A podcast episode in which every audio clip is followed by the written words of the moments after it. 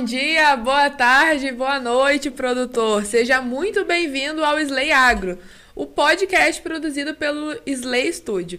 Eu sou Jéssica Pansart, estou aqui com o Igor Furtado e hoje nós vamos receber o Felipe Januzzi, que veio falar um pouco sobre como funciona, de onde surgiu e como está a genética Uber Brahma. Felipe, boa noite, muito obrigada por ter aceito o nosso convite. Conta pra gente quem é você, o que, que você faz e já fala um pouquinho sobre a genética também. Além de sucesso, né? A gente quer saber o que, que você faz. Ai, gente, boa noite. É um prazer estar aqui com vocês, parabenizar vocês pelo trabalho que estão fazendo. É muito importante assim esse fomento. Acho que faz muita diferença para nossa região, para levar para o produtor informação de qualidade tem muito valor isso e eu admiro de coração mesmo esse trabalho que está sendo desenvolvido. Bom, é, trabalho com, com genética Uber Brahma é um trabalho que faz parte da minha vida desde que eu me entendo por gente, assim, sabe? Poderia dizer, ah, Felipe, quem é o Felipe? Essa pergunta é muito profunda. Mas graduando em concluindo... Imagina a profundeza dessa São muitas versões. Muitas versões, né? Concluindo o curso de, de medicina veterinária e apaixonado pelo trabalho que eu desenvolvo e faço parte antes mesmo de estar dentro da, da universidade. É, eu acredito muito no, na genética como um insumo para aumentar a produtividade dentro de uma propriedade. Eu acho que isso, somado a outros fatores como biotecnologias da reprodução, é, melhorias na nutrição, na sanidade do rebanho, é, melhor manejo de pastagem, entre vários outros é, componentes que melhoram a produtividade de uma propriedade, propiciam realmente essa melhora, porque eu acho que o produtor tem um desafio muito grande no momento atual, assim, porque é, ele tem duas formas de aumentar a produção dele. Ou ele expande a área que ele produz, ou então ele tecnifica para produzir mais no espaço que ele já tem. E eu entendo e tenho certeza que o caminho mais fácil para isso é investindo nessas alternativas que eu citei, e entre elas está aí a, a genética. É uma forma de otimizar o material que você tem. Não, igual um, um bezerro que você desmama com 180 quilos, você conseguir desmamar ele com 210 através de genética. Com certeza, e por isso que eu digo que é um investimento, porque no primeiro ano você já tem retorno, isso a gente está falando de um touro. E rapidinho ele se paga, padroniza a sua, a sua produção, né? Isso aplicado ao gado de corte numa operação de cria para venda de bezerro. E isso é uma coisa que vocês vendem lá pela genética Uber posso dizer isso, né? É, a, a genética Uber tem início, Igor, justamente nessa necessidade. É, é, é uma união de dois produtores, no, já há duas décadas, que tinham essa. O meu pai e o meu tio, já falecido Carlos Balbino, que tinha exatamente essa necessidade. Eram produtores de gado comercial que precisavam aumentar a produção é, e viram na genética, no caso da raça Brahma, é, uma alternativa para produzir mais sem aumentar o espaço, entende? E isso antes de enxergar o, o trabalho com genética é, como uma alternativa de negócio, por enxergar que, que o mercado precisaria Produzir e ainda mais. precisa de alternativas de qualidade para a nossa realidade, que é o ambiente tropical e a realidade de produção no Brasil, que está predominantemente a pasto. E no momento atual, quando a gente fala em, em genética Uber Brahma, porque essa filosofia hoje se distribui em, em outras propriedades de outros produtores, dentro fora do Brasil. E o meu trabalho, o nosso trabalho, consiste em, em manter a genética a cada ano mais aprimorada e mais adaptada à nossa realidade de produção é, e dar o suporte ao, aos produtores que, que manejam. Que manejam. Uhum, tá certo. Felipe, eu, eu, assim, eu sou até suspeito para falar, por tudo que a gente já vem conversando nesse longo tempo. Eu admiro muito o projeto e faço questão de estar perto sempre. E gostaria que você falasse um pouco, até, até uma pergunta que eu já tinha muita vontade de fazer, das avaliações. Porque eu li um tempo, já tem um tempo isso que eu tinha lido no site da, da Uber Brahma,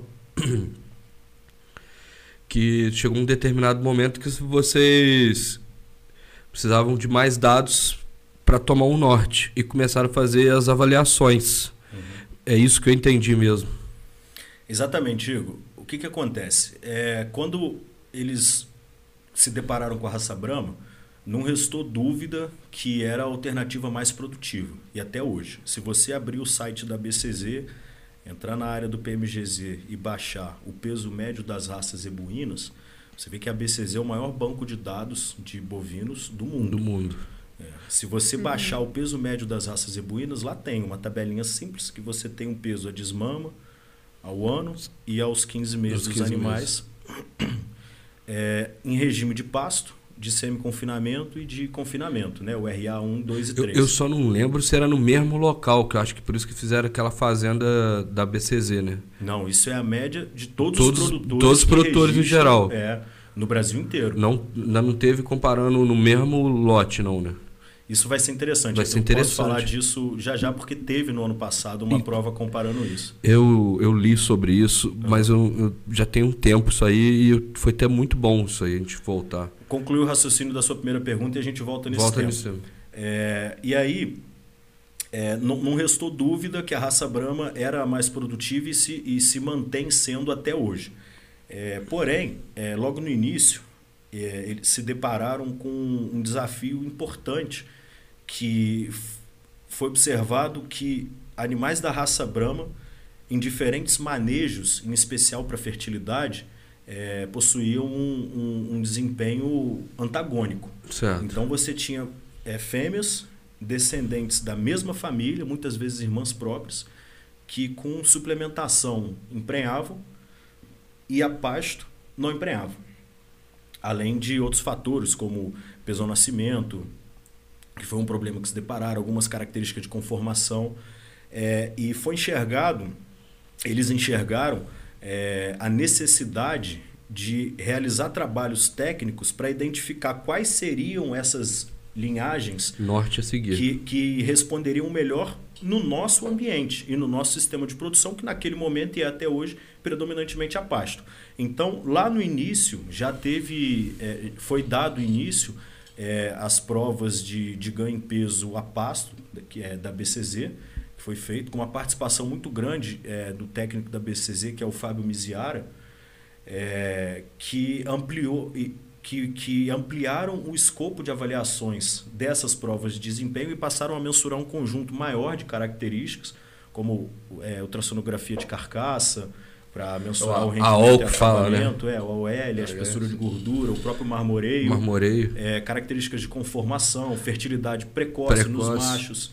É, até que se chegou ao ponto que no Congresso da Raça, no Congresso da Raça Mundial da Raça Brahma em 2010, é, o, o, grupo de técnicos recebeu é, premiação num trabalho apresentado pelo meu tio, Tiago, que você conhece, é, por ter realizado a prova de desempenho com zebuínos a pasto, que, que mensurou o maior conjunto de características no mundo, na busca de animais equilibrados que tivessem uma resposta na nossa, na nossa realidade. Uhum. E, e, esse trabalho vem sendo atualizado a cada ano com o objetivo de, de, de adequar e, e também de modernizar as demandas do mercado.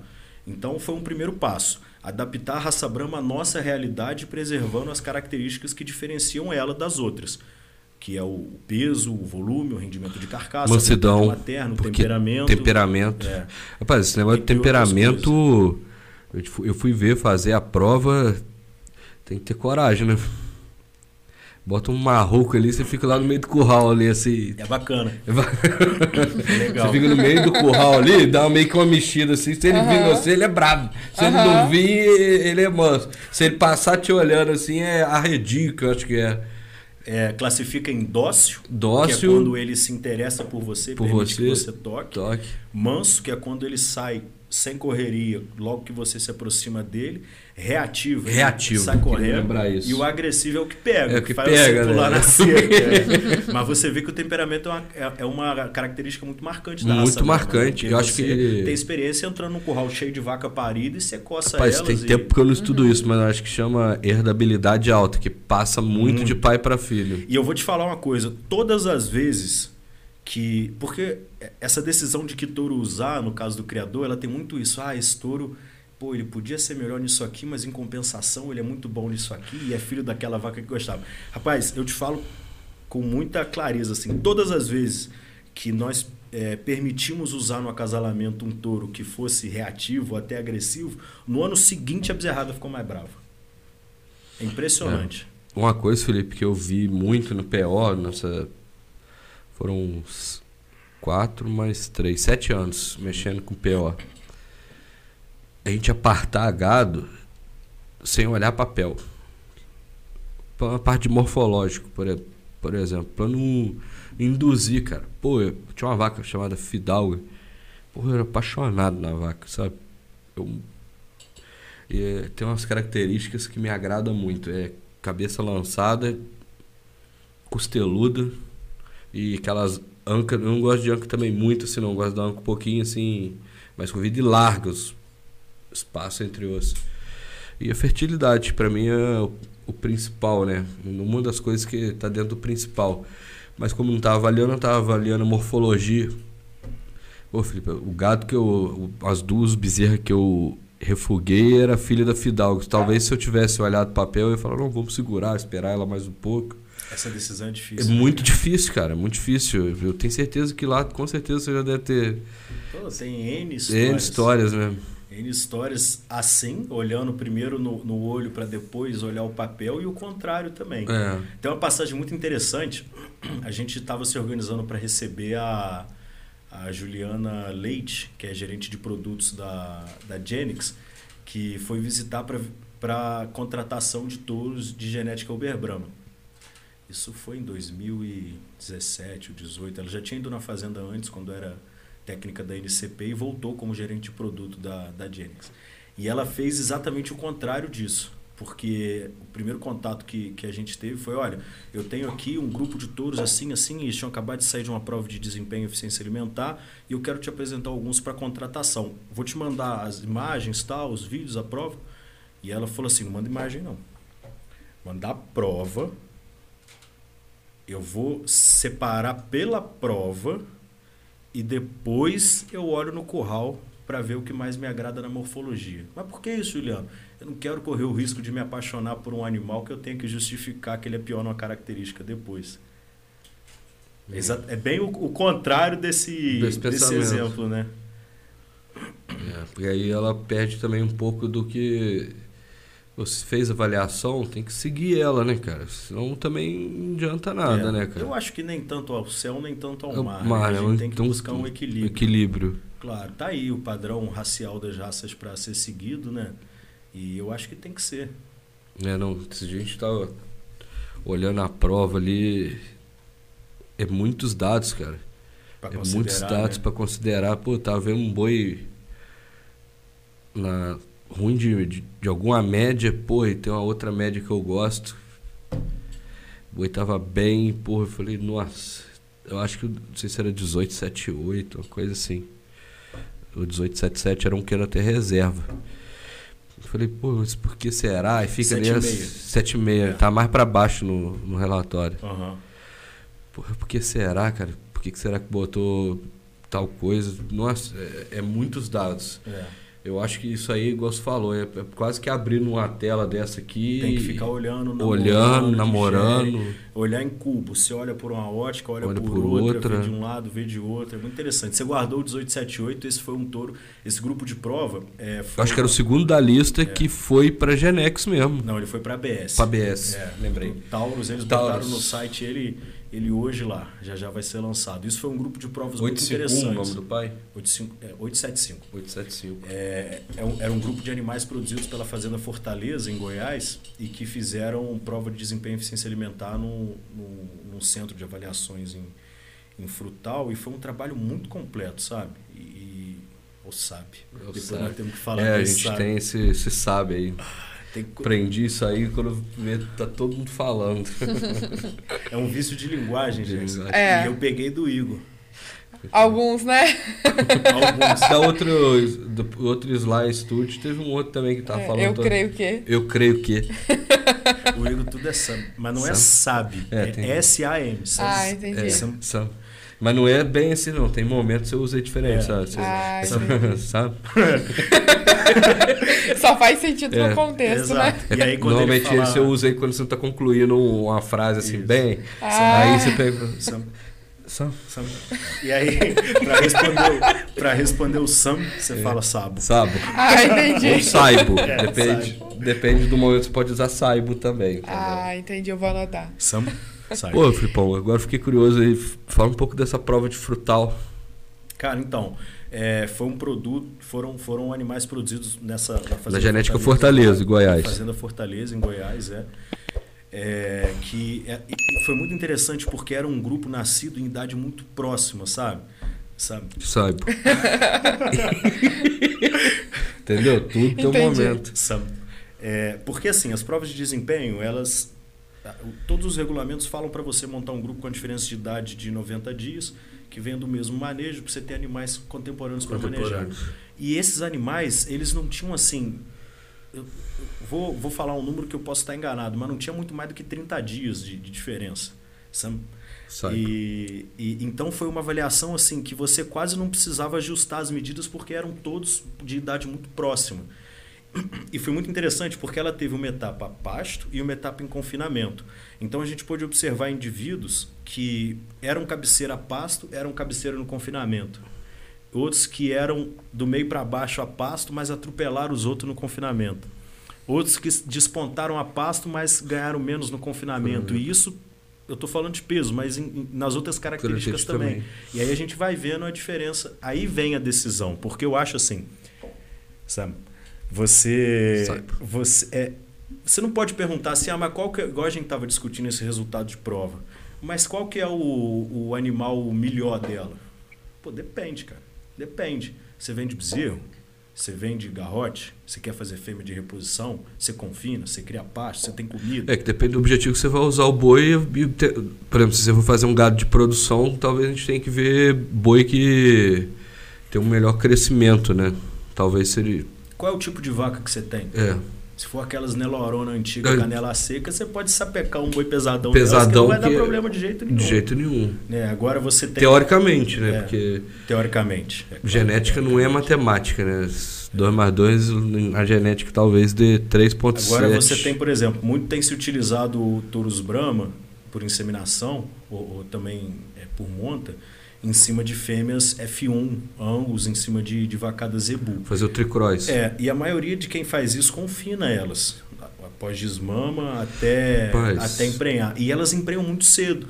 Então você tem é, fêmeas ali pequenininhas, de caixa, tal, pesadas, mas pequenas, são novas, só emprenha aí com, com 15, 16 Mas- meses. Então você precisa de um touro que, que tenha peso ao nascimento baixo. É Eu- diferente de você ter uma vacada branca, nelore, canela seca grande, Grande, que você pode arriscar um touro É. maior nela, entendeu?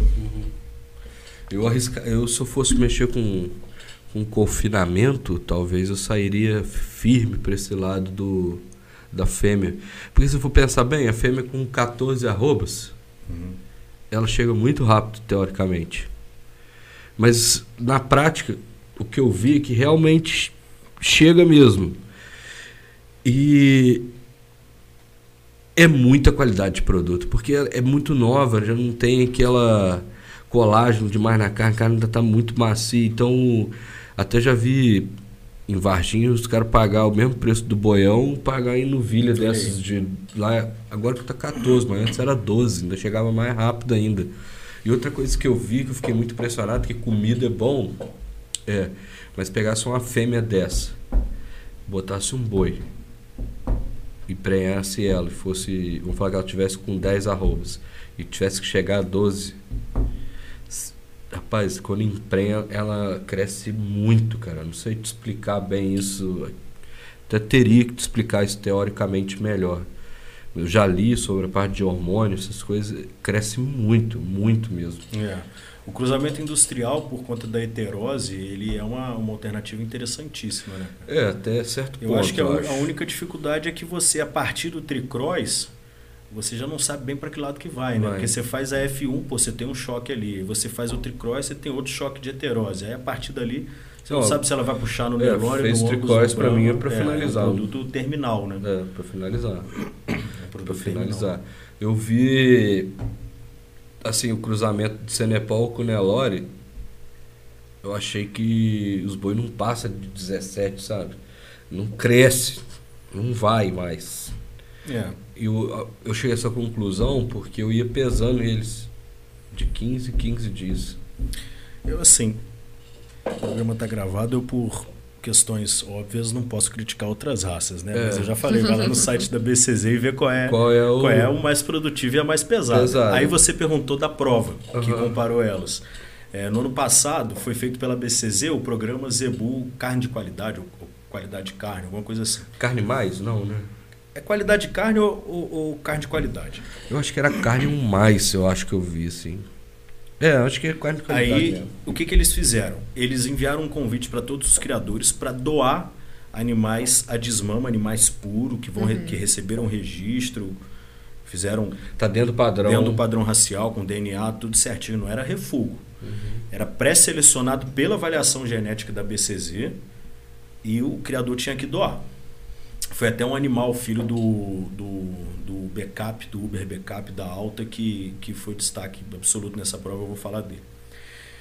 E aí o que, que a BCZ fez? Cara, isso foi um projeto muito interessante. Eles manejaram os animais desde o pós-desmama até a entrada do confinamento a pasto, num rotacionado super bacana, é, fazendo todas as mensurações e fecharam a prova de ganho de peso a pasto. Depois levaram eles para o confinamento, fizeram uma etapa de desempenho em confinamento também, ultrassonografia de carcaça, tudo certo.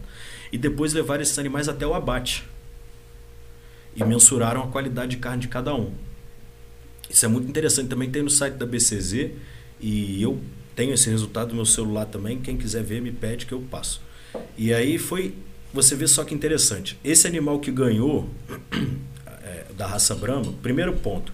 A raça Brahma teve, foi, a, é, salvo engano, o melhor resultado entre todas as raças que participaram. Para desempenho e outras coisas, peso no gancho e tal. Eles apresentaram os custos disso tudo. E o animal que ganhou foi um filho do, do Backup, da Alta Genetics, que ele foi campeão da etapa de desempenho a pasto, campeão da etapa em confinamento e foi o que foi abatido com o que mais é, pesou no gancho, sabe? sabe? Sabe? E, e aí, quando você olha ele, você vê a importância dessa seleção é, para animais equilibrados. Porque ele já era ali a quarta ou quinta geração de touros produzidos no Brasil e que passaram por processo de seleção parecido, foram selecionados no nosso ambiente. E aí você vê que quando desafiados em qualquer outra, outra propriedade, em qualquer outra circunstância, a resposta é essa. Então por isso que eu volto naquele ponto e, e defendo que a busca tem que ser pelo, pelos animais equilibrados, sabe? Sabe? Sabe? É, e assim, toda essa parte da genética, a produção, o objetivo do animal está muito ligado à missão de vocês, né? Que é realmente produzir animais de qualidade para entregar aos parceiros, aos clientes. Mas uma das coisas que você fala também é sobre a questão de ser mais sustentável, ter uma produção mais sustentável. Você consegue dizer para a gente na prática como tem funcionado isso? Quais são as coisas que vocês fazem, que vocês têm planos de colocar em prática? Muito boa pergunta. Legal mesmo. Eu preciso me preparar para responder ela. Então, eu vou até fazer uma introdução.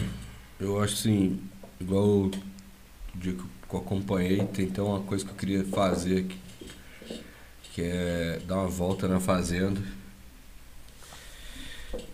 Eu vejo muito dentro da Uber Brahma, parece até que eu fico puxando, mas é que realmente, eu só sei lá, você vai ver.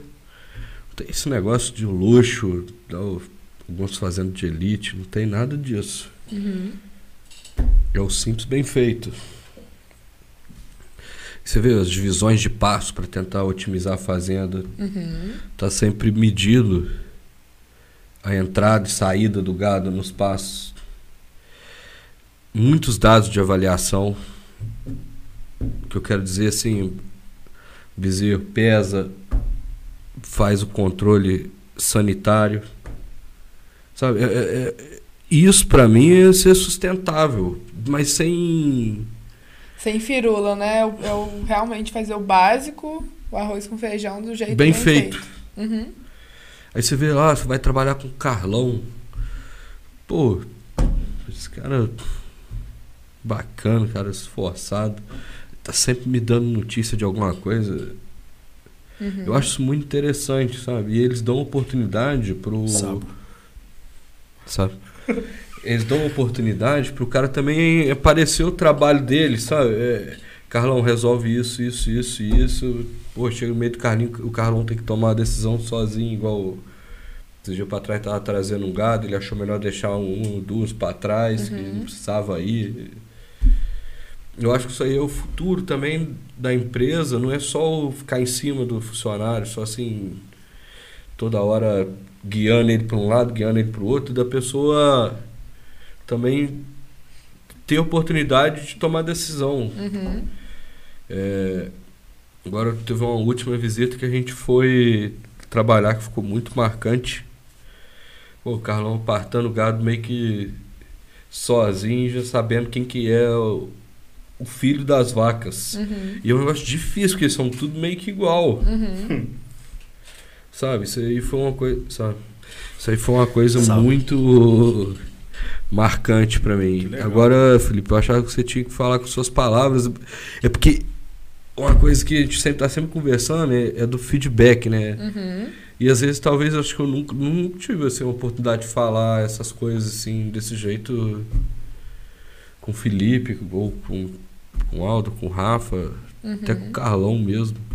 Mas o Carlão, o Carlão eu, eu dei um parabéns pra ele lá nas, nas apartação dele. Eu me cobro por causa disso, porque É importante no dia é a dia. importante, cara. Uhum. Eu acho muito legal valoriza, isso. né? Valoriza.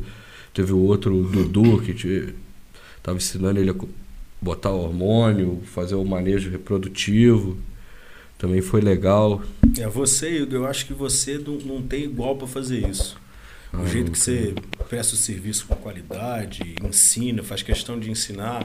O Igor faz uma coisa muito interessante que ele faz assim, ele está explicando, ó, no D0 você bota esse, esse hormônio, no D tal você bota esse, esse, esse, depois é esse, esse, esse. Você entendeu? Aí às vezes o rapaz faz assim, aham. Aí o Igor vira para ele e fala assim, então explica para mim de novo. Repete. Repete. Uhum. É, aprendi isso com meu avô, né? Paulo Furtado. Eu vou fazer muito isso. E às vezes meu avô ainda deixava passar um tempinho, sabe? Fazer mais alguma coisa, daqui a pouco eu vou. Me fala o que você entendeu. Mas É. no tema da sustentabilidade, eu acho que o, a pecuária tem um papel muito importante nisso, porque claro que a alternativa do confinamento ele ele é uma realidade, é uma parte infinitamente menor do gado do Brasil que está que tá nesse regime, mas é, mas é uma realidade. É, só que é, quanto mais a gente puder produzir a pasto Uhum. com recursos naturais, mais eu acho, acredito que a gente contribui para essa parte é, social e ambiental que Também. está em torno do nosso segmento. Uhum. É, por uma razão muito simples, os animais confinados, é, eles disputam alimento com o homem. Uhum. Porque o que eles estão consumindo ali é matéria de primeira. Soja, milho, tudo isso a gente come. Uhum. Quando ele está a pasto, ele está fazendo ali de transformar em proteína de primeira, que é a carne vermelha, um material que a gente não consome. O nosso organismo nem consegue extrair é, nutriente do. Você pode comer pasto que você não vai te nutrir em nada. Uhum. Então eu acho que o animal manejado a pasto ele cumpre um papel social e, e ambiental muito importante, porque é exatamente por isso, porque ele está entregando para a gente proteína de primeira, que é a carne vermelha, a partir de uma coisa que a gente não consome. Enquanto no confinamento ele está disputando alimento com o homem, você concorda? É, A Muito. turma do confinamento vai ficar meio braba de eu falar isso, mas, mas eu acredito muito nisso. E o Brasil assumiu um compromisso recentemente, numa COP dessa aí que todo mundo assina, 22, acho. de reduzir, é, de reduzir esse, esse impacto ambiental. Uhum. E, e a genética vai ter um papel muito grande nisso, porque quando você reduz o tempo de permanência do animal no confinamento, você reduz o consumo, você concorda? Com Você reduz a emissão de metano, porque, cara, a gente não produção pode. de gás, eu não lembrava o nome. É, a gente não pode ser é, alienado de falar ah, esse negócio do metano é intriga da oposição porque os comunistas estão falando que o boi é, emite metano e não é verdade. Ah, o boi emite metano. Eles uhum. podem fazer uma carga maior do que é em cima disso, mas o boi emite metano. E quais seriam as duas formas do Brasil diminuir a emissão de metano? Diminuindo a quantidade de gado vivo. É impossível, porque a gente move a nossa economia, a uhum. produção. A segunda alternativa, e que a genética tem um papel muito importante nisso, é diminuir o tempo que esses animais ficam vivos. Uhum. Então eu acho que a genética entra muito grande nessa, nesse impacto social e ambiental por isso. Entendi. Primeiro por fazer os animais animais capazes de serem manejados é, predominantemente a pasto. E segundo, para, no caso do confinamento, fazer ele ficar menos tempo vivo, uhum. consumir menos, Aí entra aí o consumo alimentar residual, a conversão e, várias outras coisas, o próprio ganho de peso, é, que, que vai proporcionar o animal ficar menos tempo dentro de um confinamento. Então acho que é, que é por aí. Já tiveram muitos trabalhos técnicos, animais com aquela equipamento enorme medindo emissão de metano, uhum. é, feito é, pelo Uber Brahma, e, e, e, tem muitas conclusões interessantes nesse sentido que estão disponíveis. Uhum. Mas eu acho que no momento o, a grande contribuição que a genética pode dar é, é exatamente essa. Uhum. Muito boa, Pedro. Essa colocação sua até sair para um, um outro lado da sustentabilidade que até. Social, né? Social. É. Uhum. Isso foi muito bom. O, o Felipe, uma coisa que. que eu gosto de ouvir as histórias e que eu acho que queria muito que você compartilhasse é a entrada no exterior, na América Latina e como é que foi o primeiro passo. Acho que a gente tinha que falar um pouco também de, da biotecnologia primeiro, né? Que vocês é um material, além de vender tourinhos, né? genética, fêmeas e tudo, tem a parte de sêmen também e embrião, né, cara? É, Acho que podia falar um pouco disso e entrar para esse negócio da América Latina, que é um tempo que eu confesso eu tava doido para. acho que as pessoas precisam ouvir isso, que é. Com certeza Imagina você ir sozinho para Guatemala sem conhecer ninguém lá, executar lá e uhum. fechar alguns negócios. Acho que Guatemala, Venezuela, acho que foi o primeiro. É uma história engraçada, rapaz. Eu fui é, acompanhando é, desde pequeno, em várias andanças eu já, já rodei um bocado.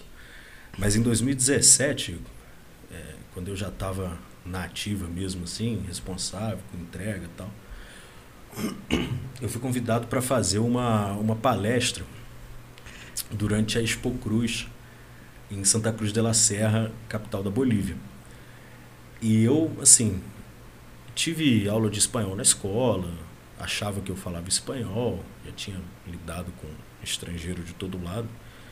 E eu tinha plena convicção que eu sabia falar espanhol, sabe? Uma plena convicção, assim, mesmo. Tava seguro completamente seguro. Ah. E aí, sabe? sabe? E aí eu, a gente organizou a agenda, eu tive uma semana lá durante a exposição com parceiros e tal, tava dando suporte a uma empresa lá que também trabalha com, com genética Uberbram, um suporte técnico. E eu passei a semana, ninguém reclamou, eu tive a confirmação de que eu estava falando espanhol fluentemente. E aí chegou o dia da palestra. chegou o dia da palestra. Tá convicto. Mas você dá uma palestra falando da, da genética Uber Brahma ou de Brahma, assim? As duas coisas. Brahma do Brasil, genética Uber Brahma. Uhum. Tem tempo, eu não lembro exatamente, mas era nessa. É, ia fazer uma introdução no Brahma é. e finalizar com a genética Uber Brahma. Era por aí. E aí, aos 47 do segundo tempo, assim, Sabe? Eu chamei o, técnico dessa empresa que estava comigo, o Zé Ernesto Chaves, e perguntei a ele, Zé, você crees que é bueno falar em espanhol? Ou vai melhor se eu falar um português despacio? aí, aí ele falou assim, Felipe, pelo amor de Deus, fala em português devagar, porque ninguém tá entendendo nada do que você tá falando. Pô, na reta da palestra? Aos 47 do segundo tempo. Nossa senhora, balança a estrutura. Mas me derrubou do cavalo. E eu tinha feito os slides em espanhol, tinha feito tudo certo, tudo bacana, assim, a apresentação tava montada. É, mas o, o, o o slide ser em espanhol é legal, ajuda, né? é, ajuda. E aí eu fiz essa em português devagarzinho, sabe? Uhum. Sabe? São- Mas aí depois na- nas andanças eu acho que eu. Bom, não reclamo mais, né? É. Isso é um, um fator É importante. porque eu acho que, tipo assim, pelo que eu entendi, principalmente conversando com o Juan, Uhum. até mandar um abraço pro nosso amigo Juan. Deve ter gosto, não, eu, eu gosto, né? Como é que é mesmo? Tem gente que ele fala, é, Eu gosto. eu gosto. Eu gosto muito de você, amigo. Acho que cada lugar tem um sotaque, é difícil, né? De, você não conviver lá, você não vai conseguir. Cara, eu observei isso muito recentemente. Igual o, o nosso português aqui no, no Brasil, cada região tem, Tem. Uma, um, um sotaque, uma forma diferente de falar. É, os latinos de língua espanhola, eles têm muito isso também. É, e é muito interessante porque. É, Tem algum exemplo de palavras? Tipo assim, você. aqui no Rio é de um jeito, lá em Minas é você, né? Não, é você também, só que eles falam você. né? Você. É. Cara, de palavra, eu acho que à medida que eu for falando, eu vou, eu vou lembrar.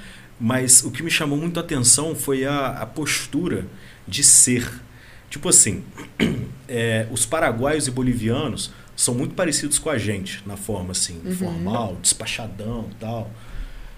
E quando você vai para os países para cima, ali, quase na América Central, eles são muito cordiais na forma de te tratar.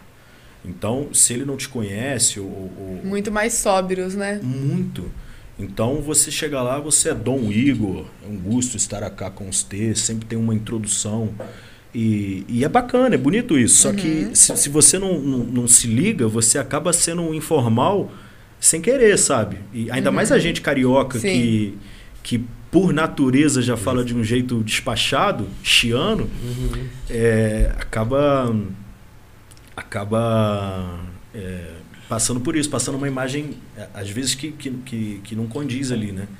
Mas, Com- mas com eu observei, quer, né? é, mas eu observei muito essa diferença na forma de ser, assim. E eles são muito duros com o negócio assim também? Ou tem muita gangorra na hora de negociar ou é mais tranquilo assim?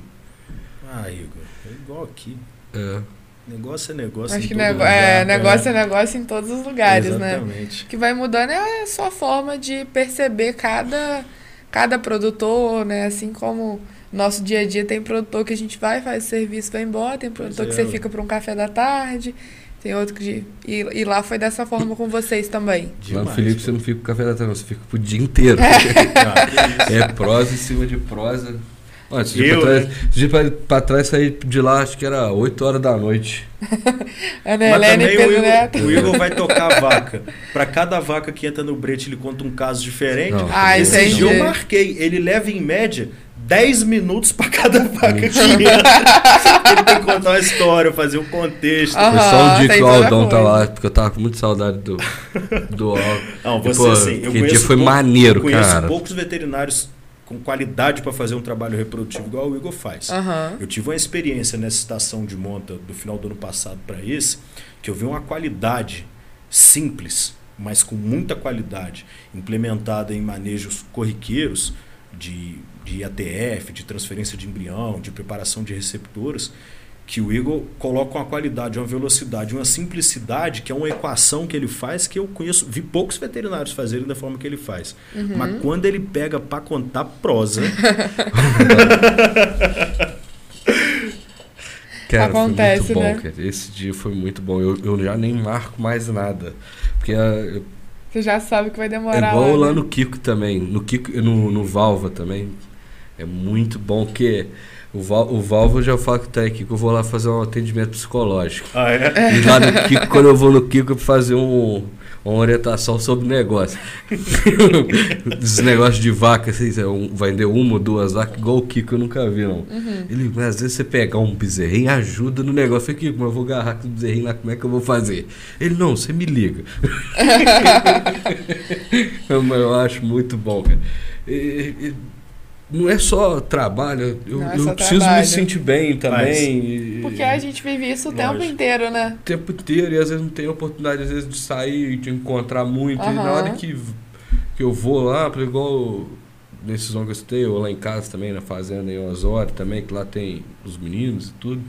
Cara, isso me faz bem eu ir lá bater um papo e muitas das vezes sai ideias novas, sai coisa Uhum. nova. E igual a gente. É a liberdade que você estava falando também, né? No, no início, estava falando dos, dos funcionários terem liberdade, porque assim, o Felipe hoje em dia, pelo que eu percebo, tá mais ali na gestão do negócio do que no operacional em si. Então ele precisa realmente que o funcionário, que o veterinário, enfim, que as pessoas que estão ali mexendo realmente com os animais te passem o feedback. Então o canal Muito de importante. comunicação precisa É. estar aberto para que de repente o Igor vai, ah não, mas dessa forma é melhor, mas o Igor não se sente bem, então não fala e às vezes está prejudicando a um evolução ambiente da que se sente à genética. vontade, né? Porque Exatamente. quem tá miúdo ali tá vendo coisa que a gente não tá, né? É, com certeza. Rapaz, mas eu queria complementar nesse tema o seguinte: o nosso segmento do agronegócio ele permite a gente é, ter uma relação muito mais pessoal Uhum. do que outros segmentos, você concorda? Concordo. Porque quando a gente estabelece uma relação com o cliente, ou com um prestador de serviço, ou com um fornecedor, em outros segmentos é uma coisa assim, mais Meramente fria. comercial. Mais fria. Uhum. Você compra, eu te dou a nota fiscal, te passo a conta, você me paga, eu te Concordo. entrego. Sim. Concordo. Agora no nosso, no nosso segmento tem o cafezinho, tem Uhum. a prosa tal, e a gente pode se dar o luxo de querer. Famoso paeirinho. É. Faz falta no podcast. Pô, tô quase pegando esse negócio. Já vou acender esse trem e falar, ô Léo, Vamos pitão. fazer um teste aqui para ver se dá certo. Mas eu acho que o principal, e eu não sei, eu acho que você concorda comigo, é que como a gente está lidando, né, um, um fotógrafo como eu, um veterinário, está lidando com é, os- animais, a gente precisa estabelecer uma relação de confiança, de mostrar que, que a gente gosta realmente do que a gente faz para que um criador confie na gente. Demais. E a gente só confia naquilo e naqueles que a gente conhece. Então, eu acho que é por isso, né? É, quando você vai, por exemplo, no Rio de Janeiro comprar alguma coisa, a pessoa nem sabe Mais que você frio. entrou ali, é como Nunca você falou. Nunca mais vai te ver, se vê, não. E aqui, às vezes, você vai uma, duas vezes na fazenda, você já meio que faz parte Estabelece o ali, vínculo. estabelece o vínculo. Tenho certeza disso. Muito verdade. Muito verdade. Pô, Felipe, na, na Venezuela foi mais. Conseguiu, e quando que você conseguiu mandar, tipo assim, animal mesmo? Nunca conseguiu. Ô Igor, foi feito já. É, eu me lembro que, que foram enviados um- uns, foram exportados touros para Bolívia, um grupo de touros de genética Uber Brahma para lá. É, acontece sim. É, isso é uma coisa, eu acho que já estabelecida. E no, no, no campo do material genético também. Hoje, o Brasil, durante muito tempo, foi um grande importador de, de genética genética. Brahma. E hoje ele exporta muito mais do que, do que importa, sabe? Eu acho que até. Eu acho que eu já li sobre isso. E o Brahma, se eu não me engano, é a segunda raça que mais exporta sêmen no Brasil. É um volume grande que as Uhum. empresas fazem. E o Brahma brasileiro, por ter é, adquirido esse perfil de. Porque os nossos, a raça Brahma ela é predominante no mundo inteiro. Aham. É, é- é o zebuíno mais difundido do mundo. E o Brahma brasileiro cumpriu, na minha opinião, o papel de adaptar esse, é, é, esse produto para a realidade do mundo tropical. E os nossos hermanos vizinhos todos têm a realidade muito próxima da gente, cada um com a sua particularidade. Uhum. Então tem muito mais a ver com a nossa realidade do que talvez de um, de um Brahma desenvolvido, é, é, criado nos Estados Unidos atualmente, Uhum. sabe? E talvez aqui tenha mais N, né? Pra ser avaliado, por ter mais espaço, que gera mais dados, até pra no pico da pirâmide tirar mais cabeceira para multiplicar a genética. Com certeza. Talvez a gente vá ajudar muito esses países, né? Já está ajudando, né? Tem muito resultado. Ah, tem muito feedback interessante. Eu tenho uma passagem do é, na Costa Rica, foi um feedback mais recente. Eu estava lá numa propriedade do Armando Calheiras, um trabalho familiar lá, e ele disse que a família toda era apaixonada por, pela raça Brahma. Ele só usavam touros Brahma mas ele tinha de alguns anos para lá, depois que o pai dele fez uma sucessão em vida para ele assumir o projeto, é, aumentado a escala e por essa razão ele tinha decidido passar a usar Nelore nas novilhas para evitar problema de parto. E aí, quando o, chegou a, a, Alta Genetics, nesse caso, com uma abordagem do zebuíno provado para novilha, que foi um trabalho desenvolvido lá em 2015, é, onde saíram os primeiros touros, pelo menos que nós temos conhecimento no mundo, zebuínos com indicação para novilha, é, ele comprou, acreditou, usou e não teve problema de nascimento. Então, é, isso é uma passagem interessante. São uhum. apaixonados pela raça que, que por estarem utilizando touros que passavam por um processo de seleção que não era para aquela realidade de produção, ou era menos adequado ou menos indicado, teve que deixar de usar a raça que ele se encanta. E aí, no Brahma brasileiro, nesse caso de genética Uber Brahma, ele teve a solução, fez uma bezerrada que. Porque é, é, fez uma bezerrada que nasceu sem problema de parto e, e, continuou com a qualidade da raça Brahma de desmamar a bezerrada mais pesada e fazer a fêmea de reposição dele. E, feedbacks como esse tem é, vários, sabe? sabe? E eu acho que também por conta da, dos dados hoje em dia serem mais acessíveis e de fato de terem mais dados do que tinha, por exemplo, 10, 20 anos atrás, foi quando, começa, quando vocês começaram de fato. Né? Então, assim, hoje em dia é muito mais fácil de você resolver um problema genético, de você solucionar um problema no, no manejo do animal conversando com pessoas de localidades mais distantes, mas que acabam passando pelas mesmas coisas do que era antes, né? Então esse network, essa conversa, uhum. vocês são muito presentes nos eventos da raça também e também de, de outras raças, pelo que a gente pode ver pelas redes sociais. Uhum. Então isso você acha que também traz um impacto no desenvolvimento do negócio de vocês? Demais. Eu acho que a genética hoje ela se democratizou muito. Uhum. Porque, e isso muito se deve às biotecnologias da reprodução. Porque hoje, um produtor, qualquer que seja, um produtor de leite, por exemplo, que uhum. precisa melhorar uma característica X no seu rebanho, uhum. ele abre um catálogo de touros, chama um veterinário, Oi, senta aqui comigo, eu preciso melhorar é, saúde do meu gado. Uhum. Vamos olhar aqui nesse catálogo dessa empresa qual que é o touro top. E no ano seguinte ele já resolveu o problema. Sim. Mas se uhum. quiser ir um pouco a mais, pensando em produtor pequeno, nós temos o embrião DT. Para mim, se eu queria muito que ele desse mais um grauzinho só. Já faz resultado? Bom, faz. Mas eu vi também uns resultados teóricos que não, a gente não consegue nem entender o que aconteceu pelo tamanho de N que tem para avaliar aonde foi o problema.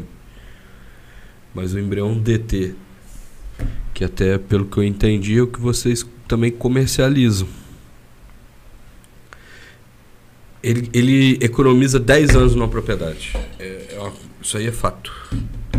10 anos de avanço genético. E para para pensar então a doadora, o touro fez o embrião DT até chegar naquilo lá que virou essa doadora, teoricamente, demora muito tempo. Muito tempo. E você transferindo esse embrião, você, o seu ponto de partida é o trabalho de 20, 30, 50 anos do criador que você comprou. Até mais, bobear. Você vê, de vocês tem 20, evoluiu muito e se for parar Eu acho que a alternativa, eu, eu vejo que o embrião DT cada vez mais se estabiliza no resultado, porque isso era um desafio, você ficava às vezes um pouco é, dependendo dos embriões vitrificados, que uhum. tem toda aquela a fazenda que não tivesse uma estrutura necessária para manejar os embriões vitrificados, é, não poderia, porque precisa montar uma estrutura de, de, de descongelamento, Aí se a fazenda tem não um tem, técnico. não consegue, precisa de um técnico só para desvitrificar. É.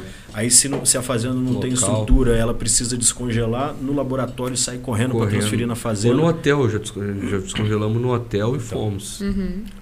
E à medida que o embrião congelado é, é, passa a ter um resultado mais seguro, Igor, cara, eu, eu não consigo mensurar a dimensão que pode se tomar o mercado do, do embrião congelado. É. Porque a mão de obra que você precisa é igual de sêmen. É. Isso há 15 anos atrás, 20 anos atrás, quando fui fazer curso de seminação, acho que eu tinha 15, 17 anos atrás. Não, você tinha 15 anos, pelo menos 30 anos atrás. Não, calma, filho, respira. Já é um pai de família, né? Pô, que isso, que isso, que isso. Oi, não vejo a hora de ouvir 2023. papai. Nossa. Bom, quando eu vi que o negócio da aspiração, quando eu entendi que, que era aspiração folicular, eu falei, não. isso vai tomar um volume, uma coisa absurda. Imagina, uma vaca dá 30 filhos no ano, 50 filhos no ano. É possível. O tanto que você quiser transferir. É, transferir. é possível, cara. Pô, eu vi uma vaca numa aspiração produzir. Acho que foi, não sei se era 36 embriões. Congelar? Não. 36 embriões. Transferir. A fresco. A fresco. Pô, pegou coisa de 15 ou 12, sabe? Falei, nossa senhora, você imagina, é um volume muito grande. E vi também. Foi outra, isso foi uma coisa que me chamou muita atenção. E outra foi o clone. E que é complicado esse negócio de clone. Por exemplo, você tem uma, tinha uma vaca chamada Bilara 7. Uma vaca Nelore e tudo, fazendo trabalhava e tal. Cara, realmente a vaca era diferente, sabe? E queria aproveitar ela mais, queria ter mais coisa dela. É, tem animais Mas que passam a vida e não dão a contribuição não dão que, que contribuição. precisam dar, porque são muito avançados. É uma coisa absurda. Fertilidade, a beleza, porra, cabeça lançada, do jeito que eu gosto, boa caminho de costela. Rapaz, e. E vai muito contra a melhoramento genético, se for pensar bem, porque partir do momento que você faz uma inseminação trazendo embrião, a, a filha ou o filho tem que ser melhor do que o pai. Aí você faz uma clonagem de uma vaca de 25, 28 anos. É, vai contra até às vezes o que a gente faz no dia a dia. Eu acredito que o clone ele tem espaço. Eu te, te digo pelo seguinte, no ano passado nasceu, foi clonado o primeiro touro Brahma do Brasil, que foi o Uber Araguaia. Nasceu, foi clonado pela Geneal, tá lá, nasceu saudável. E eu uso muito ele como exemplo pelo seguinte: o estouro, especialmente o Araguaia, foi um touro muito à frente do tempo, sabe? sabe? ele deu uma contribuição para muitos rebanhos no Brasil, fora. Só que a raça Brahma ainda precisa da contribuição desse touro. Eu te mandei nesses dias. Foi... Eu vi da, da exposição lá que ele ganhou. É. A filha dele. A um filho. Um filho. Na exposição rotativa da, da América Central, né? É Espica que chama. É, que juntam os países ali, Costa Rica, Guatemala, Panamá, todos expõem no mesmo lugar. Foi grande campeã na Costa Rica uma filha dele, agora foi campeão um, um filho e já foi no Paraguai, toda hora tem no Brasil, já foi em vários países, na Bolívia. É, e isso a gente está falando de exposição, mas a contribuição que ele dá em termos de produção, é, e é um touro que morreu precocemente, é, sabe? Morreu jovem. Então. Cara, eu não sabia que ele tinha falecido. Morreu, é. Eu não sei se o mercado já sabia que ele tinha falecido. É Agora que eu falei, está sendo dada notícia em primeira mão aqui. é, então, quando ele. Ai, meu Deus do céu. Quando ele. Desliga o barulho da charrete, pelo amor de é, é um touro que precisa dessa contribuição ainda. Então, aí vem a necessidade da clonagem, entende? Aí você finda, ah, pô, Felipe, mas ele, o touro não, não tem filhos que podem dar essa contribuição? Ele tem.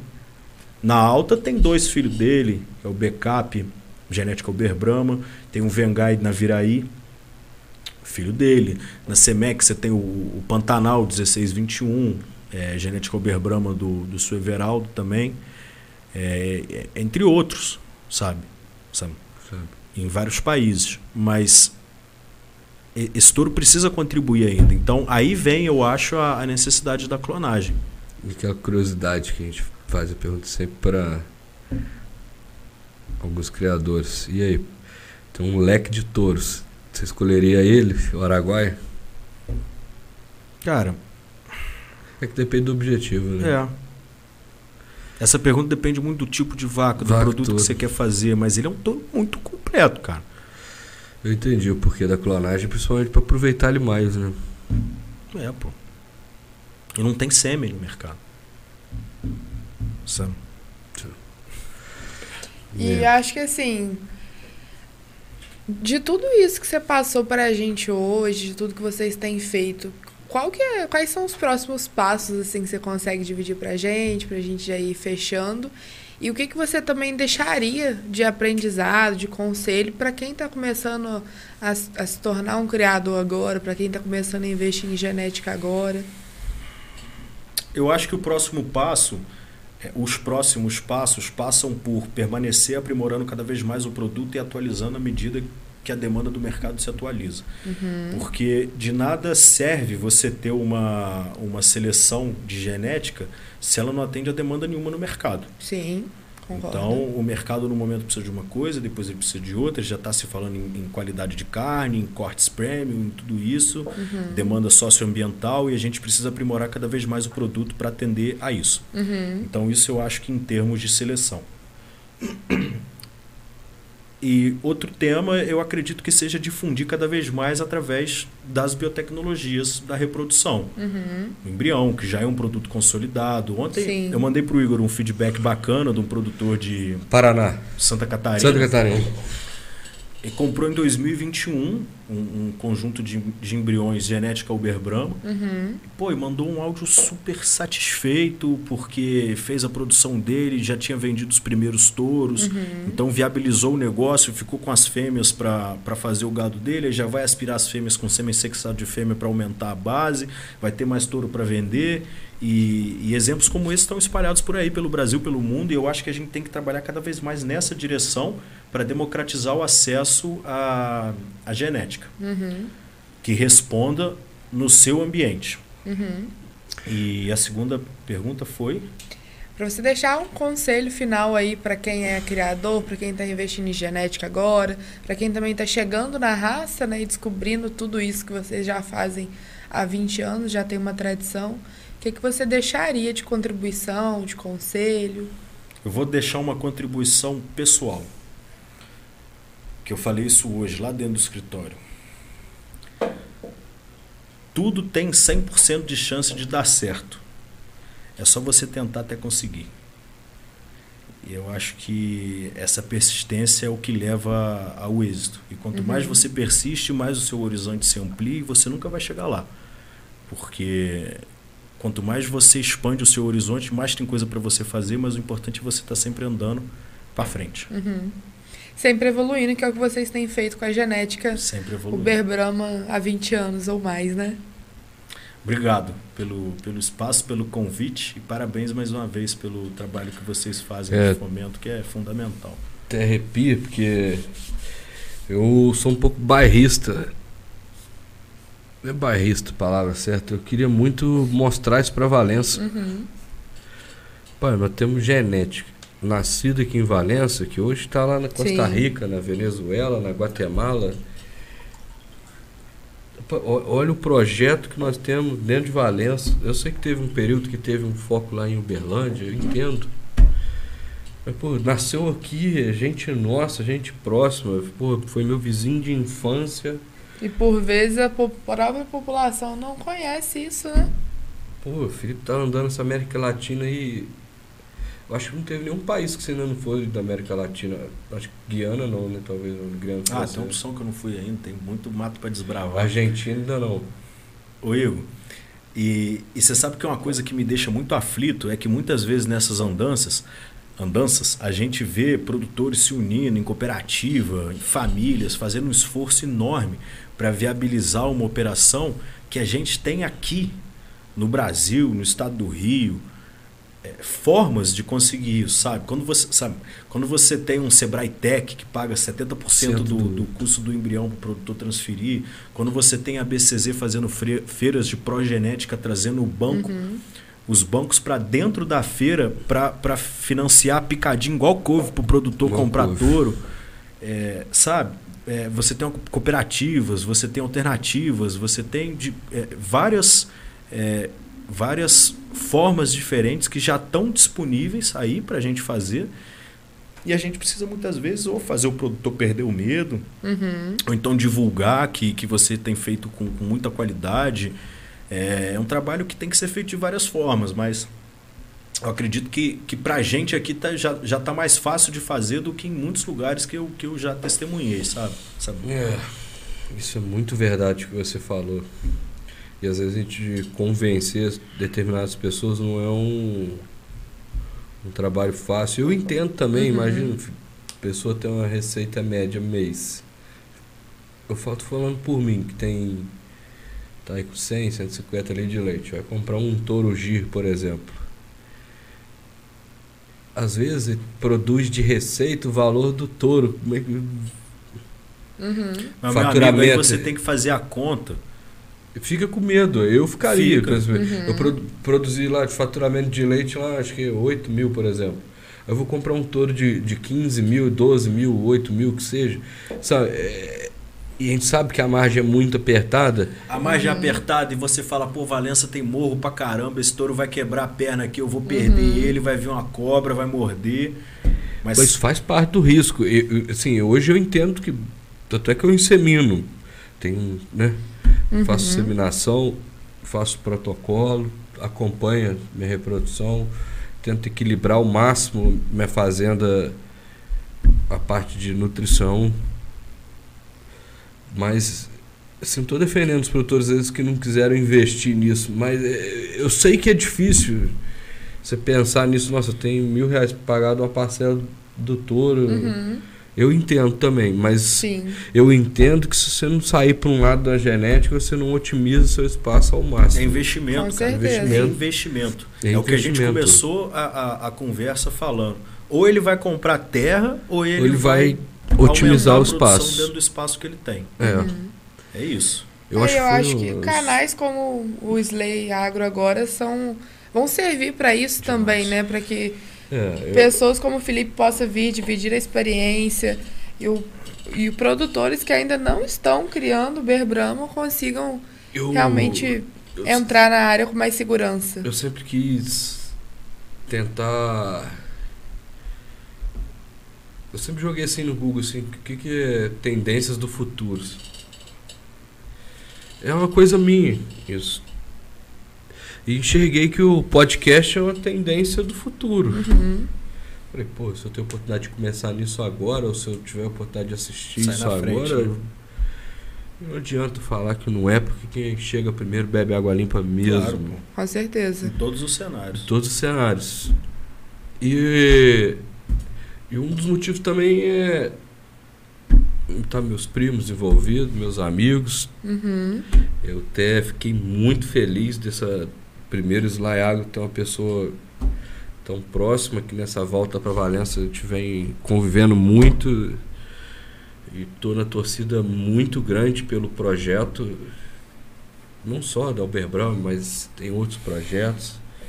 É, por ser de Valença também, eu acho que temos que dar valor às coisas que tem em Valença, cara. Uhum. Valença é extremamente tem muita coisa boa que acontecendo. Acontecendo. Uhum.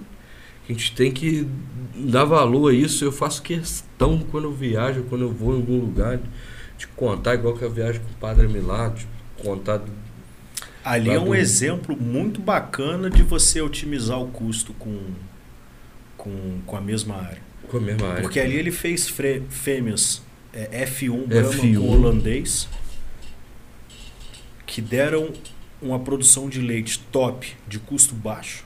Porque você viu o testemunho Eu do carregado deles, Vânia. É. As vacas não pegam carrapato, as vacas comem menos, as vacas emprenham tranquilo. Mas o mais interessante você não falou, o ganho de peso. É brutal. Marreta de umas vacas que você insemina brutal. elas depois com brama, te dá um bezerrão. bezerrão. E, e ali o que, que foi ah, o mais você lembra outra coisa que ele falou de nascer, que elas estão desse mesmo jeito das águas. Eu achei aquilo também bem legal, né? As vacas estão bem, né? Pois é, ué. E aí você vê como é que a biotecnologia da reprodução entra. Esse é o efeito da genética. Aí o que, que foi feito lá na fazenda Campo Alegre? Campo Alegre. Padre Milar. Nas F1 bramolando, embrião sexado de macho.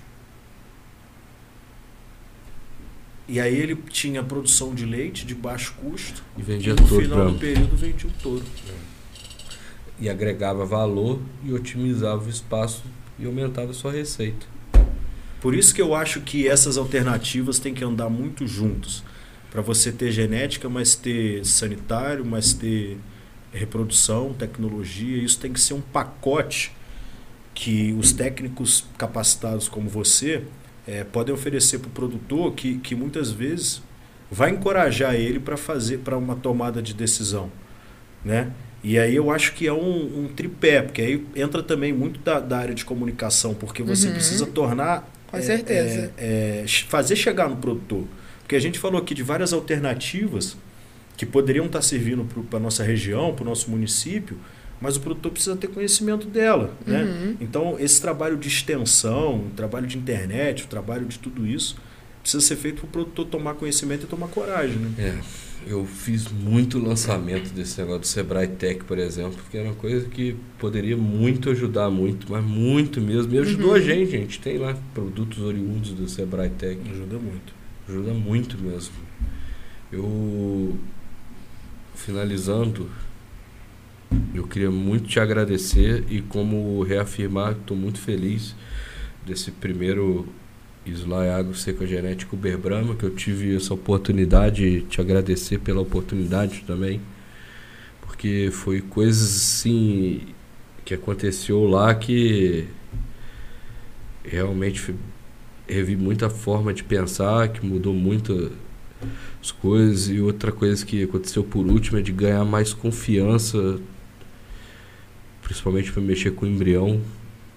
Hoje a tocada é outra, principalmente naquele lance de passar ultrassom na hora da inseminação. Hoje eu fiz isso e fiz um treininho básico lá de transferir embrião. Isso aí é outra tocada. Quando você pega na série, você, você vai mais confiante, graças a Deus pela oportunidade que a Uber, Uber Brahma me deu. Agradeço muito, Aldo, pela força que me deu. O Aldão, quando ele vai te dar uma força, ele não é muito de te alisar, não. Vai lá e passo lá, rapaz. Esse foi engraçado também. Ah, é. Vai lá e passo lá. Pô, Aldão, obrigado pela força. Foi muito Sem anestesia. Bom. Sem anestesia, Aldão. Não tem essa não. Foi muito bom, fica meu agradecimento. Eu acho que falamos de exportação, falamos de genético Berbram, prova de avaliação desafios, sustentabilidade. Uhum. Falamos e também dos objetivos, né? Uhum. Onde quer chegar. É, eu acho que estão todos de parabéns. Foi uma excelente gravação aí. Espero que todos aproveitem da melhor forma. Vai ser aproveitado. Com certeza. Obrigada, Felipe. E obrigada a você também que acompanhou até agora. Se você quiser seguir as redes sociais do Igor, minha, e claro, do nosso convidado, da empresa, conhecer mais sobre a genética e sobre os produtos que eles oferecem lá, tudo estará aqui na descrição do YouTube. A gente aguarda você no próximo Slay Agro. Muito obrigada. Tudo de bom. bom, obrigado, irmão. Obrigada, gente.